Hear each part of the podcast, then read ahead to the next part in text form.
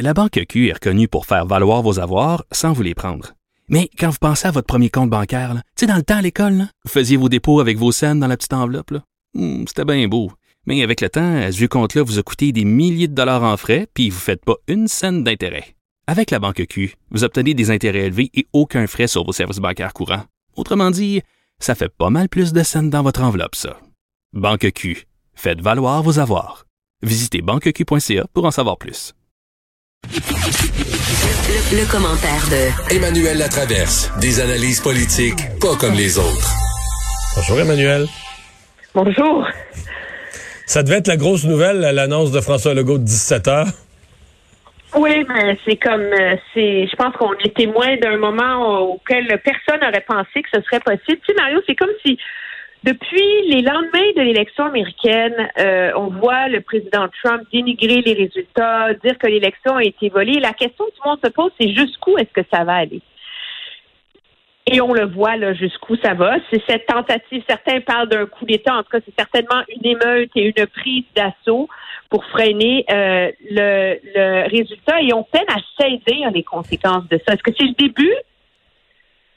D'un mouvement de, de révolte qui peut vraiment déchirer les États-Unis ou est-ce que c'est la fin du Ouais. de légitimité un peu euh, pathétique là, de ces gens qui vivent dans l'univers parallèle de Donald Trump. C'est vrai que ça pourrait être la fin de quelque chose, là, où euh, plus personne de sérieux s'associe avec Trump, euh, euh, républicain ou autre, qui ne reste que, que lui avec un groupuscule de, de sautés extrémistes. C'est possible que c'est ça, ça l'effet, mais il y a quand même un grand danger qu'on soit parti dans un mouvement qui finisse plus, là, puis qui se répartisse dans les États. puis- Ouais, les, les plus optimistes pensent que ça va avoir décrédibilisé cette espèce de mouvement de colère qui sous-tendait l'appui à Donald Trump et va finalement forcer la main de l'establishment et des élus républicains qui jouent son jeu de mettre leur pied à terre. Là.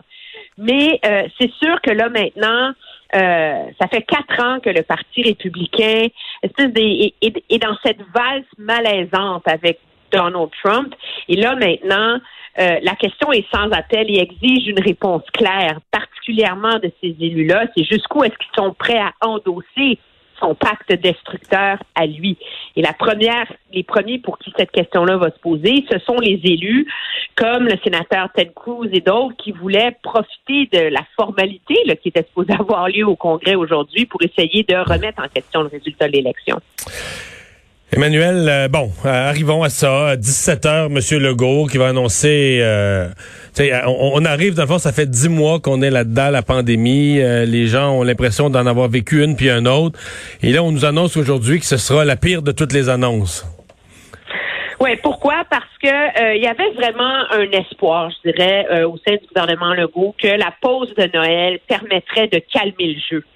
Euh, que la fermeture des magasins, le fait que euh, les entreprises soient fermées, là, permettrait de colmater, de, de calmer euh, la pandémie. Mais ce qu'on a vu, c'est que finalement, comme l'a dit le conseiller de M. Legault, le problème, c'est que la COVID, elle est dans les maisons la contamination communautaire est tellement grande qu'on n'est pas capable de la freiner en ce moment, carrément.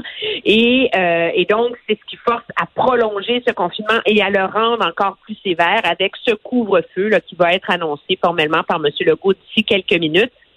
Moi, on va dire que c'est que ça change le couvre-feu, mais ça va aider les policiers, je crois, beaucoup à être en place, de mieux contrôler euh, la limite sur les déplacements, euh, ce qui était assez difficile à faire là sans euh, sans sans ces outils-là. Là.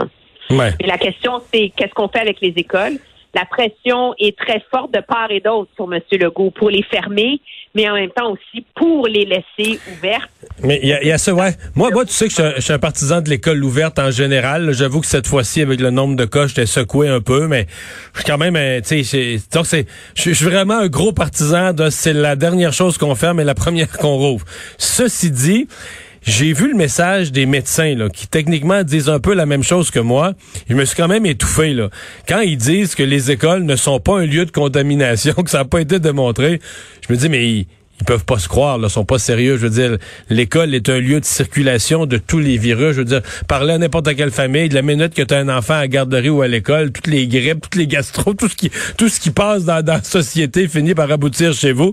Je veux dire, ça se peut pas. Je, comprends qu'ils tiennent à l'école, mais que des médecins disent non, non, l'école, il y a rien de prouvé que l'école soit un lieu de, un lieu de circulation de la, de d'un virus. Ils, ils, peuvent pas se croire eux-mêmes. Ils ont dû rire en, en écrivant ça, là. Oui, c'est sûr que s'il y en a beaucoup. Et le, le, problème de l'école en vérité, c'est que l'école au Québec a été un lieu de contamination. On la regarde, je pense que M. Monsieur Ford en Ontario est confronté à la même question, au même dilemme en ce moment. Lui va annoncer des mesures plus tard cette semaine. C'est plus facile de garder les écoles ouvertes en Ontario parce qu'il y a eu quatre fois moins de contamination dans les écoles. En même temps, je peux te dire, moi, je vois l'école à la maison en ce moment. Euh, et c'est insupportable pour les enfants. C'est insupportable. Euh, d'être branché sur leur ordinateur à la journée longue, tu je veux pas faire de la pop culture, là, mais moi, ma fille, qui est une enfant exemplaire à l'école, disciplinée, elle veut faire plaisir, elle aime l'école. Rendue à deux heures et demie, elle vient me voir, pas dit, maman, j'en peux plus, là. Ils sont, c'est, alors, de les fermer, les écoles, c'est très, très lourd de conséquences. Et peut-être que c'est là-dessus, il va falloir voir que M. Legault va finir par décider que on sacrifie, tout, on sacrifie tout le reste, mais on sauve l'école. C'est ça. Ouais. Non, mais. Ça va être intéressant. C'est un dilemme impossible, je pense, pour le premier ministre. Là. Il y a du pour, du contre de, de tous les côtés de cette équation-là, mais je, je je comprends le problème. Il y a aussi des questions euh, qui se posent concernant l'économie. On aura les réponses dans quelques minutes, mais qu'est-ce qu'on fait? Dans le manufacturier, on semble confiant qu'on fermera pas parce que là, on se dit nos concurrents des autres provinces, des autres États américains, il n'y a rien de fermé autour. Euh, la construction, les gens semblent plus inquiets d'être fermés, mais en fait, tout le monde, tout le monde se pose des questions. La personne n'a de certitude.